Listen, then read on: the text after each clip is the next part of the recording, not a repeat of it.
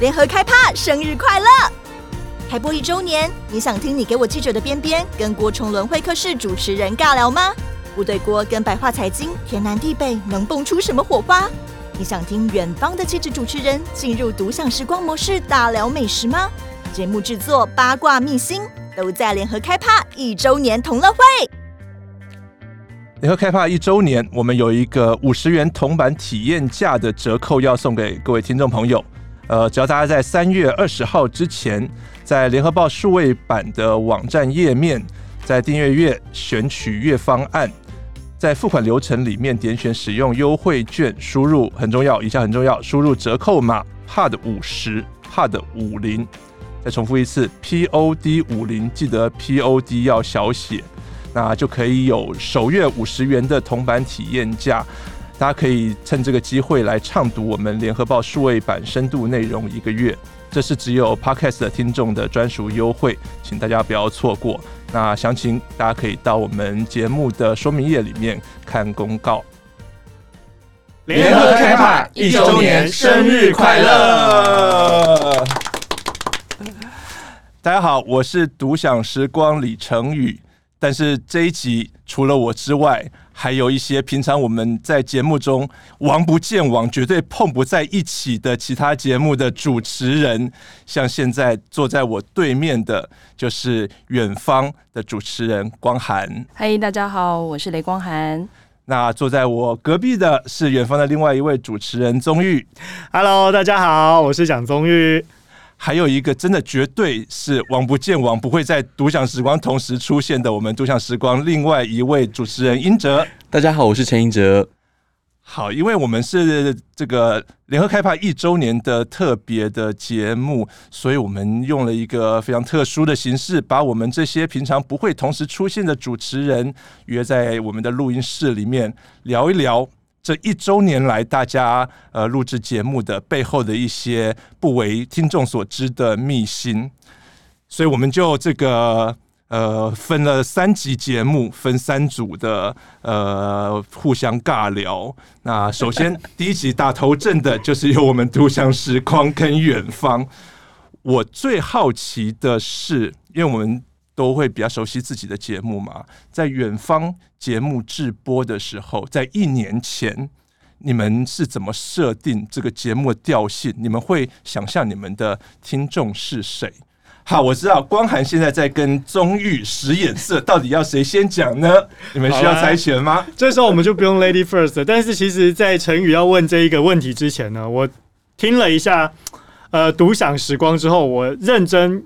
想跟光涵说，其实我们是不是除了尬聊，以外我们应该有空，我们来交换一下节目制作，因为我觉得啃书跟吃美食好像也蛮吸引人的哈。对，真的可以见。跟我分享一下嘛，就是题目借我们分享一下，让我想出题目超痛苦。或者是，其实我觉得一周年最好玩应该是角色互换，然后我们来担任一周独享这样子，一周我可以一周远方这样，这样大家就知道彼此的节目到底在做些什么事情。没错，对，都都自己都不太会知道对方的节目的一些不为人知的心酸，这样子。其实相较于。远方是从算是最早的节目嘛，一开始的节目，都像时光是对我其实没有。历经一周年，其实我只有半年这样子。对，那个时候就前面五集节目都定掉了，嗯，都是比较呃新闻时事类的、国际类的比较严肃议题，所以我们就想说，是不是有一集可以比较放在周末，比较轻松一点，呃，跟吃、跟饮食、跟阅读、跟译文相关活动的比较呃软性轻松的节目。那我们就在这个开播半年之后，我们规划了《独享时光》这个节目。嗯，所以听起来是不是让大家觉得，哎，周末的时候你可以来看看我们有没有推荐的书单，或者是哎推荐什么好餐厅？而且在吃的时候，人也可以让大家认识一下饮食文化，不光只有吃，因为毕竟用听的可能感受不到、看不到、也闻不到，但是呢，你可以品尝到各种的文化滋味。回到成语的问题，我觉得。不然我们先请光涵来回答好了。其实远方是不是真的像陈宇他们所想象的感觉，就是啊，严肃的国际时事。我必须说，我们在规划的时候，叫嗯，从一开始规划，我们可能想象的就是做国际新闻、国际的时事，比较是偏严肃的议题，应该这样说。嗯，但是做到后来，我们就有慢慢的调整一下我们的节目的角度，主要可能是因为我们有另外一个。超级厉害的那个郭副总，对郭崇龙，郭崇龙会客室，他也开播了，所以他其实就是是聊的大大概都是国际政治啊、外交，嗯，那他非常的专业，那我觉得我们怎么聊也讲不过他，所以我们就只好，我们就只好，对，我们就只好默默的就避开了。这个路线就比较朝的是文化比较软性的。那呃，那个其实宗宇是后半段七月的左右的时候，去年七月左右加入。对，对他的话，他就非常的灵活，我觉得，因为他就可以抓到一些时事的点啊，嗯、然后而且他的呃他的节目的就是也是领域也是跨的蛮广的。我是属于走吵闹路线型的，虽然虽然说是讨论时事，但是可能就是找一些呃有趣的受访者来跟大家分享，把这个国际时事谈的不要那么生硬，让大家觉得可能比较好入口。嗯、所以这也是为什么我刚刚听完哎陈宇他们介绍跟英哲介绍完独享时光之后，一直觉得哎我们真的啦，下一次来玩一下那个主持人制作交换的角色好了，下次可以考虑两周年好，两周年。大家把两周年的活动的计划都已经准备好了，太好了。哎、欸，那成宇，你你说你是近半年加入的吗？是，所以我还蛮好奇，就读想时光就是读跟想嘛，也就是我是想的部分，你是读的部分，因此其实也有点混在一起。嗯，对啊，其实成宇也做蛮多读书的那个内容啊。是、嗯嗯，那你们的发想大概是怎么样？比如说。如如果是想的部分，就是食食物的部分，你是怎么样开始发想你的节目主题？其实这几年台湾的餐饮业算是很热络，那当然因为疫情的关系，可能呃稍微有的有的时候啊，大家出不了国，那很多就是哎国外看到台湾的疫情很稳定的，很多许多国外的呃人都回到台湾了，那。促进台湾的这个这个餐饮业，虽然会有一些起起伏伏啦，比如说呃，去年五月的时候三级警戒，那可能不能在餐厅用餐，会比较低落下来。但是整体而言，去年一整年的呃台湾的餐饮活动是很蓬勃的，加上呃像是米其林指南这几年在台湾评鉴也是一个热潮，那有越来越多的这种呃餐饮业，像是主厨，就是像。呃，我们说像明星一样，变成一个大家瞩目的焦点，嗯、那带动了大家对于呃吃或者到餐厅用餐，对于主厨或者是菜系的欣赏上面，变成一个话题，变成一个我觉得是有点像流行的。嗯，对，所以呃，身边的一些大家讨论的话题也有，那也尝试的跟大家讲一下，好在。呃，我们吃东西的这个表面之后，后续有什么其他的一些故事？我觉得很有趣的，就是呃，做一个美食线的记者，对，那比一般哦，我们去餐厅吃饭，我觉得很有趣的一点是，你可以。跟主厨或者是跟餐厅去聊，去听一些可能平常呃你去吃饭不太会去刻意聊的一些话题。对对，比如说，比如说主厨的呃做菜的想法。嗯，对，可能平常你是客人，你就坐在这边，那呃外场的服务人员就会说菜给你听。OK，那现在你是听主厨的这个。本人来把他的发想或把他的说菜，那也是透过这个机会，把这个透过媒体、透过记者，把餐厅的想法、主厨的呃菜色设计发想，那传递给更多的一些客人也好，或一般民众也好。对，我们在规划想的这个部分。欸，那听起来，嗯，其实英哲虽然你是说是阅读，可是听起来其实。很大部分是在讲出版，好像是比较是偏向出版趋势，并不是介绍单一一本书。其实我们昨天在想说，天哪，你要想阅读的，是不是全部都要把书看完才能够就这节目？真的吗？你每一本都有看完吗？一个吃美食，一个啃书虫。是是是。呃，因为其实我过去大概十几年都在出版界，所以呃呃，想从这个出版的角度，应该说为什么会做这件事是，其实以前在做出版的。呃做行销或者做编辑，最常讲的一件事比较有成就感，就是说书。因为你不断的要跟书店说书，要跟通路说书，要跟读者说书，要跟其他编辑说书，甚至在推荐版权的时候，你要对编呃对其他的这个出版社说书。Oh.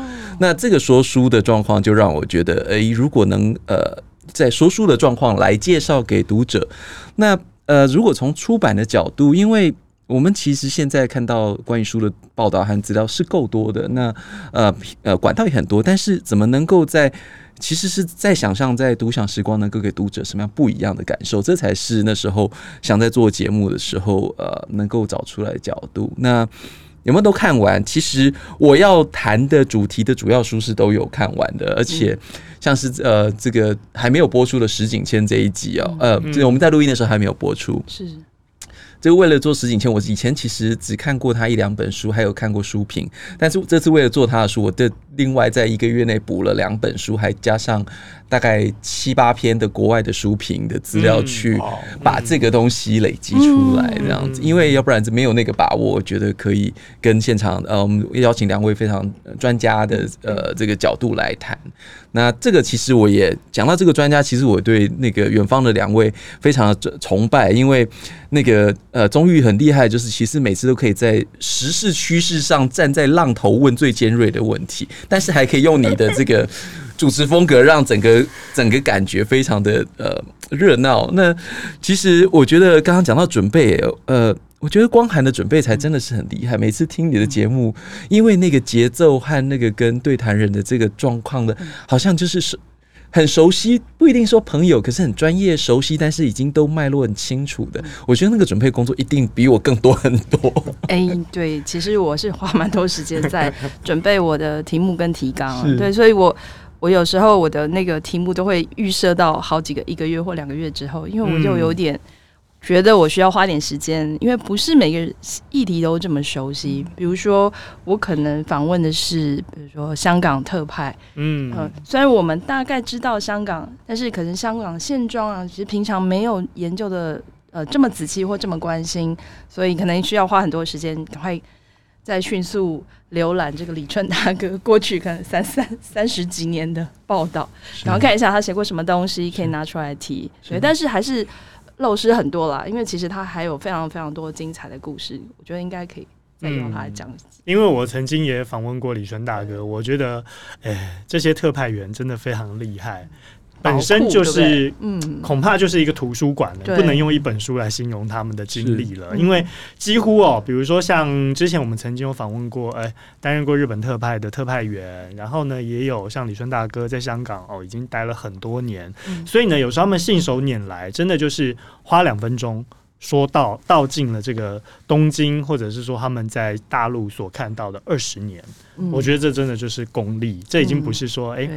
台上一分钟，台下十年功而已，而是他们真的花了数十年的时间在累积这样子的观察跟他们的力道。不过我比较好奇的是说，英哲康这么称赞我们远方，让我们觉得哎、欸，好像有点压力，因为光涵做事前准备工作很足的，所以他会把时间轴往前拉。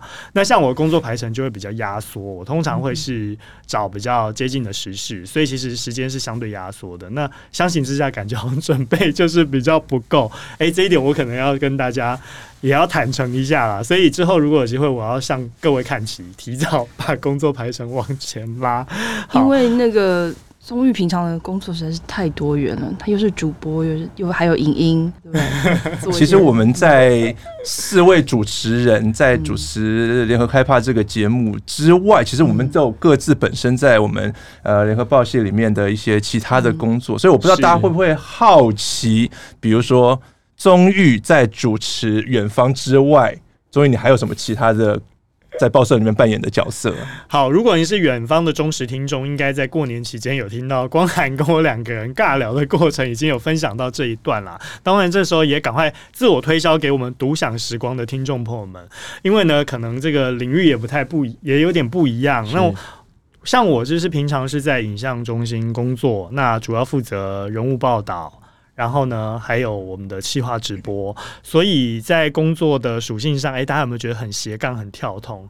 真的，真的人物报道，再加直播的主持，然后再跳到哎，Podcast 来跟大家聊国际时事。嗯 其实我自己也斜杠的觉得有点不可思议，所以有时候工作排程还是必须要稍微拿捏一下。不过当然也谢谢有很好团队，包含我们的玉红，就是剪接加录音，无时无刻都可以随时配合我们的时间，嗯、然后我们一起把工作完成。欸、那程宇，你平常的在公司的工作是什么？诶、欸，我除了主持节目之外，因为我在联合报新闻部数据中心，那呃也也跟光涵一样，除了负责。联合开趴的节目之外，我们在联合报数位版，我们也定期会写一些内容。那当然一样，我主要负责的是饮食部分的内容的撰写。嗯嗯，那英哲呢？对啊，英哲，我跟做事情比较行政的内容。那现在目前是担任这个联合报呃社长、尤社长的助理这样子。那做大部分都是行政工作为主了。嗯，对。嗯，那为什么会从出版就跳到这个领域？其实回过头来，我大学是念新闻的，嗯、然后念新闻跟艺术史，哦、所以其实新闻或做传传媒一直是我大就是小时候就有的这个想法，嗯、只是刚好不小心在出版的路走了比较久久一点，嗯、那也走出了一些，因为其实。像刚刚那个钟玉的这个讲，虽然说你说没有准备，但是我觉得你的这个天资 就是天赋，其实就是那个现场能够去调整的整个现场状况，然后让大家有反应。可是我自己知道，我这种这个能力其实是欠缺的，所以我反而觉得，哎，出版的那个节奏不是说慢，而是说呃，整个学习跟这个事件交往的过程，我觉得是比较适合。后来觉得的确是适合我的状况，而且我我觉得。他好狡猾，他的来宾都很会讲，真的，因为因为 能写又能讲，因为他的来宾都是很会说书的人，他就只要你知道题目丢出去，就直接让来宾讲，让他熟悉到说到来宾，对不对？我们要讲到，因为我们平常在做，呃，刚刚提到我们在讲，呃，我们的节目有点调整，比如说你说国际关心外交，可能就有学者嘛，这种学者，但是其实。我后来做的题目可能比较是偏是偏向文化或是社会观察，嗯，那这个时候呢，你要找什么人？因为你真的找学者，他可能嗯，可能谈的就没有办法这么轻松，因为他可能是用对学术观点，这样可能当来宾就比较不适合，所以其实。应该说，对于 Podcast 来说，它就是一个声音失重的一个节目。对对对，因为以前可能你采访，你要写文字稿很容易嘛？你就把他的话就是 summarize，对 summarize，然后变成一个大家易懂的文字。可是，在呃这个访谈之间，你不能让他讲的这么严肃，对，你要让他呃让听众可以继续听下去的话。所以，其实找来宾是我一个还蛮大的苦恼。所以，我们现在赶快欢迎金主爸爸来宾，Yeah. 主动来加入我们独享时光的远方，欢迎哦！赶快 email 到我们的 podcast 下面留下来的 email address，之后我们就可以更容易找到适合的来宾。也欢迎大家跟我们畅所欲言，是真的，跟 赶快工商一下。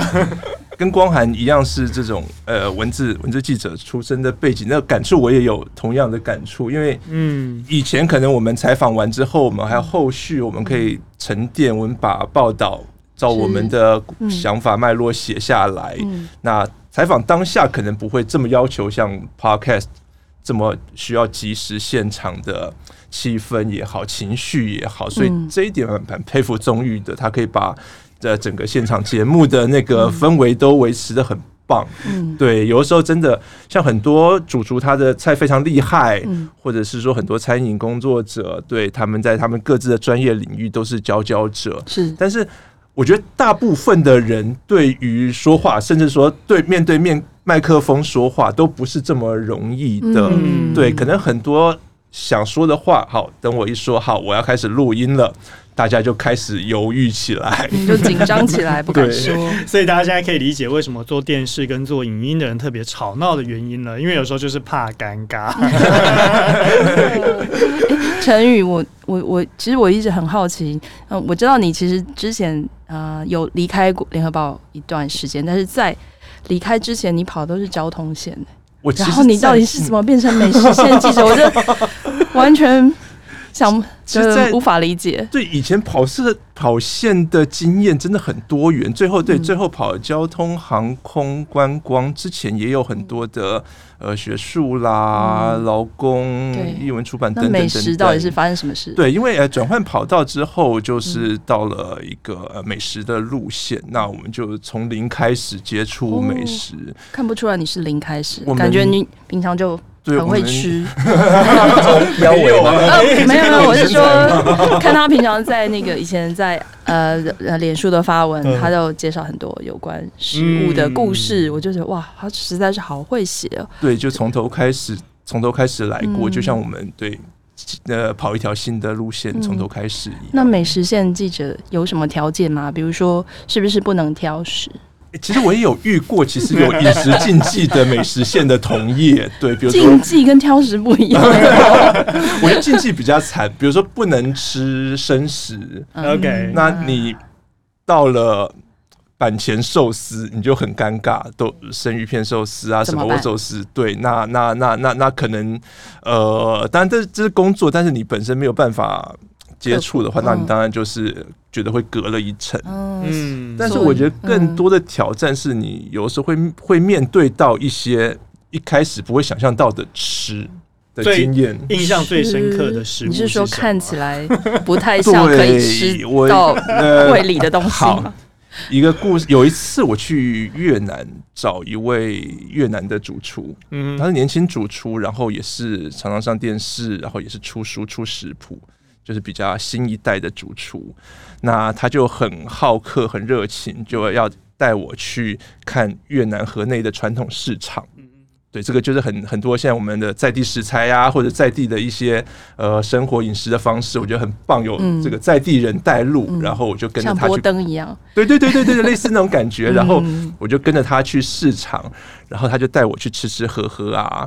然后大家对。越南的呃比较奇特的饮食，应该就是鸭仔蛋。嗯，大家有知道鸭仔蛋这个概念吗？嗯、就是在 呃，猛摇头，猛摇头，没有猛摇头是什么？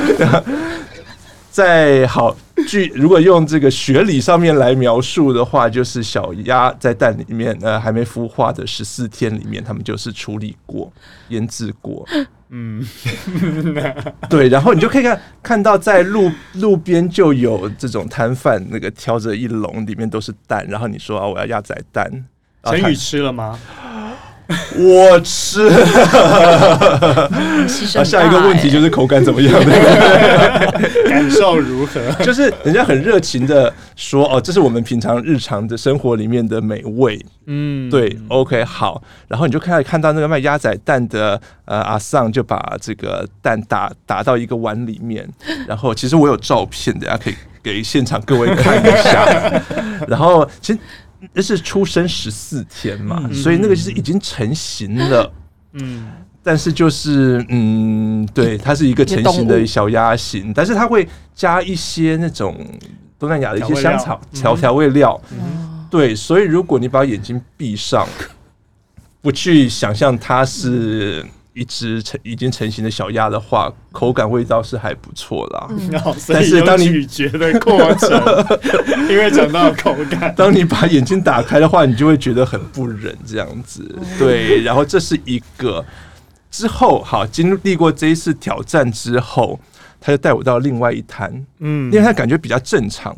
就有一点像我们的咸酥鸡摊，它有一锅油锅，嗯、然后旁边放了呃一些好像呃类似这种葱油饼、蛋饼、煎煎炸类的，嗯，这种蛋饼类的食物用蛋做的，嗯、然后放着，然后他就跟这个也是跟老板点了一份，然后就老板就把那个已经炸好的就回去油锅里面回锅一下，就加热这样子，然后他。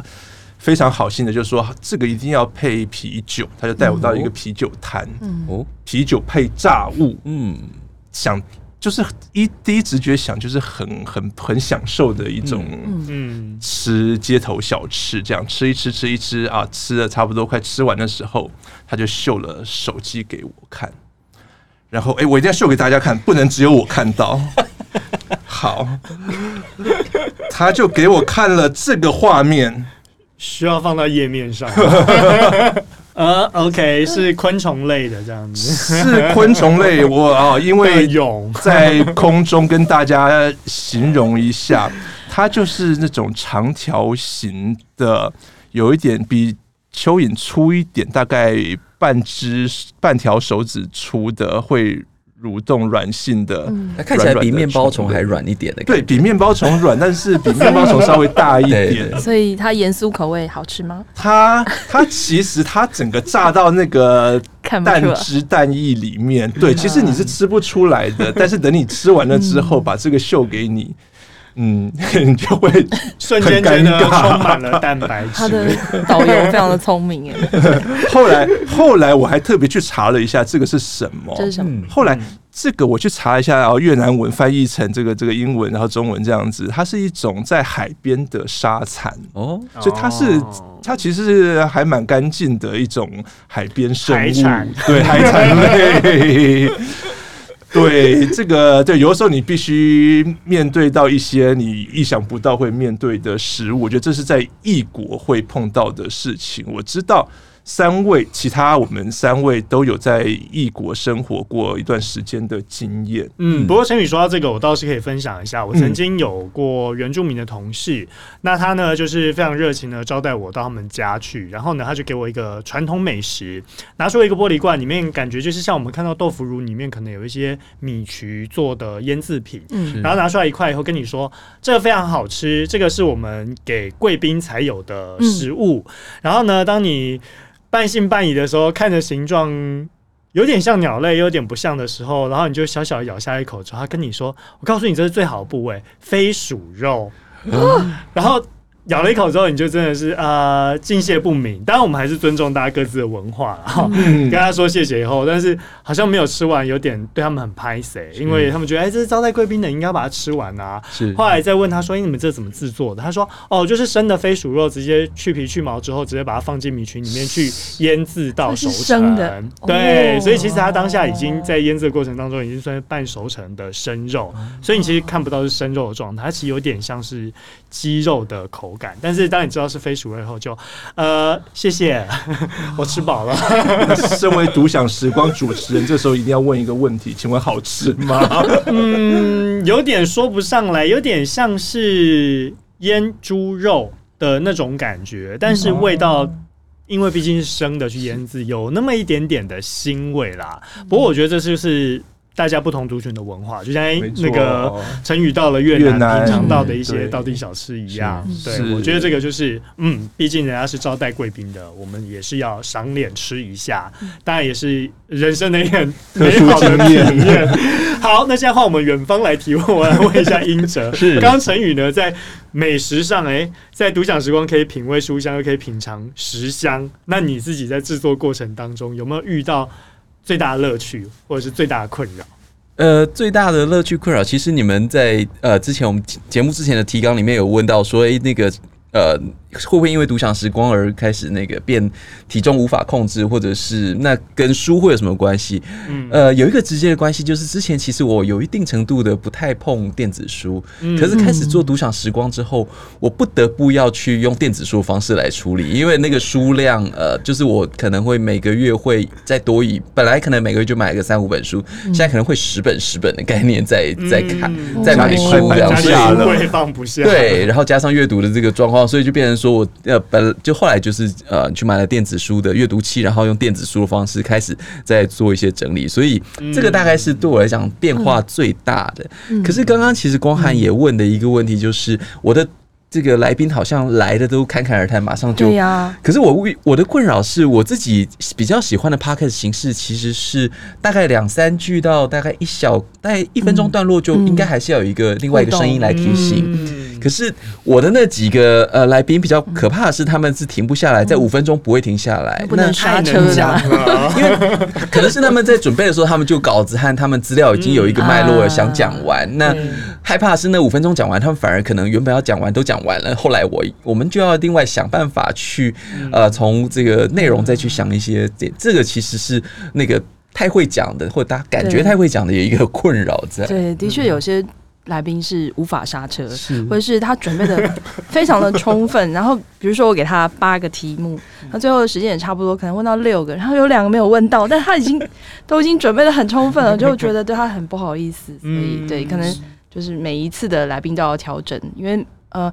老实说，有些来宾真的很认真的看你的提纲，嗯，然后还有遇过写逐字稿的来宾，他就把好几千字的逐字稿写下来。但是有遇过，你感觉他似乎好像神话一个，嗯，对，也不是神话一个，就是他可能你给他提纲，但是他只是大略的看过，他没有看得很详细，所以可能准备也不是那么充足，所以有有时候难免会。答非所问。嗯，哎，刚刚光涵提到逐字稿，这个我真的要问三位，且就是比我制作的经验多很多。你们会需要一些念稿或逐字稿的整理吗？因为我每次在做这一块，在做这个准备的时候都很困扰，嗯、就不知道到底该准备到什么程度。终于应该不用吧？宗玉，因为我的个性是属于就是自己写个大纲，嗯、然后呢。就临场跟来宾在聊的过程当中，可能也会有一些新的想法蹦出来，所以我通常我就是把我需要的题目列出来，因为逐字稿一直会有一个困扰，就像我以前在播报的时候一样，诶，大家会难免流于读稿机，你一直在当一个读稿机器，但是。就没有情绪，嗯，所以特别一堆文字逐字稿在你面前的时候，你只会想着赶快把它念完，但忘了你是在讲话，嗯嗯，到最后就变成念稿。所以我相信那个 podcast 出来的呃品质跟听众的感受应该是很直接的，好吧？如果有需要抱怨的，赶快 下 email。我基本上因为我提醒我们精进一下，因为我觉得我自己是那种比较紧张型，而且可能赘字很多，如果没有把题目写得很清楚的话。嗯，我在录音的时候，我往往会太多的赘字跟不断的重复，我自己听起来都觉得很烦，嗯、所以我呃到后半段我会写题目，但是我当然是用比较尽量用比较口语的方式，我自己想象我可能我在念这个题目的时候，我会有什么样的口气来写，嗯、对我还是会。提我我还是会写逐字稿。OK，哎、欸，我也要提其实光涵的声音，一直是我觉得联合开发里面最有特色和最让人舒适的一个，最有气质。你是说很容易让大家？就是睡着，睡着，就完全不是是知性。我就会想把各式各样的情绪的稿子丢给你读读看，会出现不一样的状状况是什么？因为这个才是我觉得你声音最特别的地方。我就是一个非常低调，就是呃，跟上次跟那个综艺主持的特别节目，我为什么不敢听？说因为我平常根本不会这样子主持节目啊，他太不符合我的形象了。我终于调出了光涵。可以活泼的那一面，这样 不再是让大家觉得知性的一位女主持。刚刚有提到说，哦，我们如果遇到神话一哥的时候，我觉得我也是像光涵一样，我也是会事先准备比较详细的反纲提纲。嗯，对，因为有的时候真的遇到了神话一哥，或者是说像是呃，真的没有太准备太多的来宾，往往准备六个题目。问完了，哎，节目时间怎么还没到？怎么这么短？这样子，所以最短最短录到多少？最短可能呃有不到半小时的时候，觉得说应该还可以再长一点这样子，对，然后这个时候就要。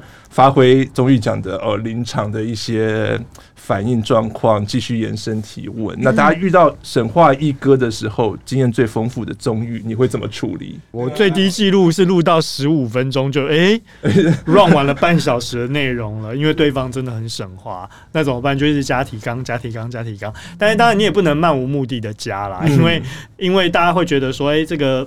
故事的脉络或听起来的节目节奏好像不太对，嗯，其实我也不好说是哪一集，但是我可以分享一下，就是说，呃，像刚刚光涵讲到刹不住车的来宾跟这种神话一哥，通常要怎么解决呢？呃，对于刹不住车的，我有时候就会比较直来直往，就直接，嗯，那、呃、老师不好意思，我们接下来要跟您请教的是什么？那如果像碰到神话一哥的话。我幸好应该都有安全下装吧，玉红。应该都是最后有把它录好录满，因为我觉得说，如果节目真的没有办法达到我们一般要求的三十分钟的话，大概我就是顶多加个三三五题，那可能没有问到或准备的备用题。那其实录到觉得节奏差不多了，就算二十二、二十五分钟，我觉得也是一个很好的节奏，就把它收了吧。嗯，毕竟拖太长，大家也 哎，我们不能说是歹戏，因为每一个节目都是精心制作。当然，嗯，我觉得其实像。尤其访问是，如果是经营者、餐厅经营者可能还好，但是如果是主厨，其实他们平常花很多时间在思考他们的菜啊，什么，要找到很健谈的厨师不是那么容易。对对。然后我嗯、呃，我之前有听了你那一集，嗯、呃。就是牛排的牛排馆，然后因为我很喜欢吃牛排，哦，所以其实是我最想问的一个问题是啊，就是牛排师傅如果听到有一个客人说我的牛排要七分熟，就高级牛排，嗯，他说我要七分熟，他是心里作何感想？因为我很不敢吃生的，我就是那种不吃生的人。我觉得，因为毕竟餐饮业是服务业，嗯，当有光涵这样的客人说我要七分熟的牛排，嗯。如果是比较嗯有想法的餐厅或有想法的主厨会就会出来跟客人讲说哦，我们建议这个呃我们的牛排的肉质啊或我们的处理方式最好的方式可能是五分啊，可能甚至甚至三分，但是我们这是我们建议的呃处理方法。如果客人坚持要建议七分熟的话，我们也会帮你做，嗯，但是。背后的 OS 潜台词就是，如果觉得太老，你又要来客诉我们现在是怎样这样子。嗯、我为什么会问到这个问题？是因为呃，我之前在呃日本工作的时候，那我们常常就会被招待去，也不是常常，偶尔 偶尔，因为有一些呃要推呃推行这个行销地方观光的单位，他可能会招待我们到呃各地去采访。那有呃偶尔会吃到他们一些当地的比较有特色的餐厅啊，或是美食。嗯，那在因为日本人其实做事还蛮仔细的，他就会调查说，哎、那你有什么食物的禁忌啊？那我通常我的回答都是，哦，我不吃生的，然后海鲜其实我也不太吃这样子。结果那一次我记得是去吃呃哪个地方我忘记，但是是去吃和牛，我就很开心啊。和牛，晋江 A 五和牛，对，我要我想说啊，人家招待的应该就是很高级吧？对。然后就我就不是生，就我的就大家就上菜，就我的一上来，我的牛肉全部 是全熟，因为我其实我的生食是说我不吃生鱼片呐，像这种生的，就他把我所有的东西都变成。真的是全熟的，然后我就想，这个师傅应该在 煮菜的时候很生气吧？A 五和牛，你要叫我煮 成全熟，而且还不是什么七八分，是真的全熟，就跟一块肉干一样。这是我印象。A A 五和牛、晋江牛就这样子煮到全熟就毁了。对，那我想问一下。晋江 A 五和牛牛肉干，你吃起来口感是怎么样？非常难吃。好，那我也来分享一下好了，因为呃，之前光涵是在日本嘛，是呃，我之前是在英国念书，所以呢，其实，在英国，嗯，不得不说，英国基本上就是一个呃美食的沙漠，所以其实大家会发现到，在英国最有名的食物是什么？炸鱼薯条，Yeah，you got it，而且一定要加他们的什么？加他们的醋，对，它的薯条吃起来才不会那么的燥，也不会那么干。但是呢，我发现。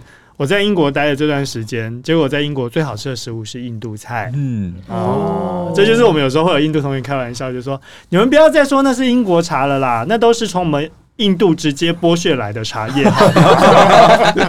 所以，包含印度菜后来在英国也是发扬光大，也是因为这样。所以，很多印度餐厅或者说也有。巴基斯坦的料理啊，像我就蛮喜欢到一些，它不算小摊，但有点像是我们的呃 food court，然后就是有他们自己的独立店面，大家去做快餐，大家都称之为这是印巴食物，但是就很有特色，嗯哦，他们就可能把高丽菜切丝啊，拌上他们特有的酱料，就是很好吃的一道沙拉。你说炸鱼薯条这件事情。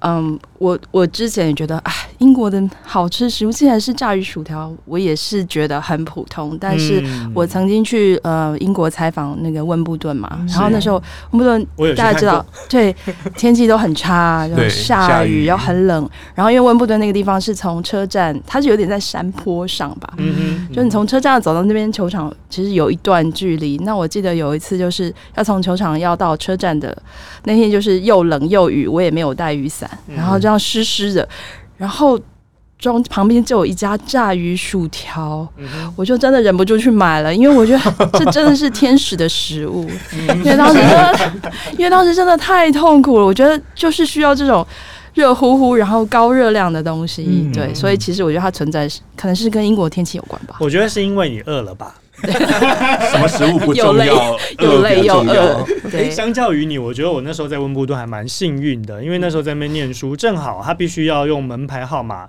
去注册，然后一次只能抽两个名额。那我很幸运就抽到了中央球场的 semi final。哇！对，然后呢，那天天气又很好，所以我很早就去那边，就跟着他们，哎，喝香槟。买草莓，但是我跟你说，我也有去第一球场的家属包厢里面看球，因为刚好有一个球员，呃，台湾球员，他呃，就是抽到那时候当时的世界可能前十 Andy Roddick，所以被安排在所谓的大球场。嗯，对对对。所以其实大家都有蛮好的体验。嗯、对，英哲呢，你在国外的吃的经验？就刚刚终于讲到那个印度食物，对我来讲也是呃，跟回家的感觉一样。因为我在那时候在美国的时候，大概有快一整年的时呃不止。其实跟呃一群朋友在呃从尼泊尔、印度、巴基斯坦、呃阿富汗等等的这一群朋友，其实在在中间混了大概。我在美国大概六年时间，跟他们在一起的时间大概超过四年以上，几乎每个礼拜有三到四天是到他们家吃饭的，嗯，所以那个那个食物的记忆跟感受是非常深刻的。那呃，回来台湾第一个最不最没办法习惯，其实是缺了那他们的食物可以在这边吃到，嗯，所以这个是比较特别。还有我那时候的室友，还有呃一个呃塞浦勒斯的室友，所以我家那时候也常会有希腊菜。那我那时候还有一个。那种资优生的意大利室友，嗯，所以呢，我家那时候有大概两个月时间，随时炉子上会有一锅的蔬菜清汤，嗯，哇，蔬菜高汤，随时要做意大利面或什么，它而且那个就一直是低温滚在那边滚的这样子，然后我很有点那时候一开始有点害怕，说那个炉子会不会坏了，可是后来发觉说，哇，那一锅清汤那一个月吃的真的是对。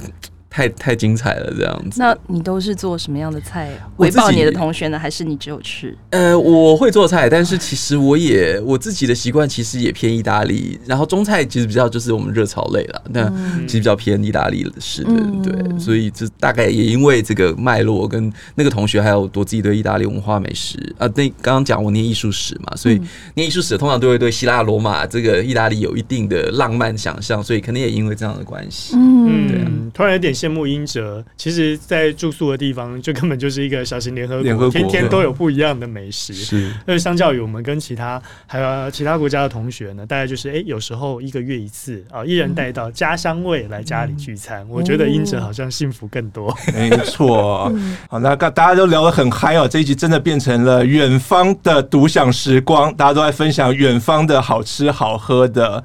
那今天谢谢另外我们三位的主持人跟听众朋友，跟我一起共度这联合开帕一周年的同乐会，也请各位听众朋友继续支持我们联合报数位版以及联合开帕，谢谢大家，谢谢，谢谢。更多精彩的报道，请搜寻 VIP 大 U 点 com 联合报数位版，邀请您订阅支持。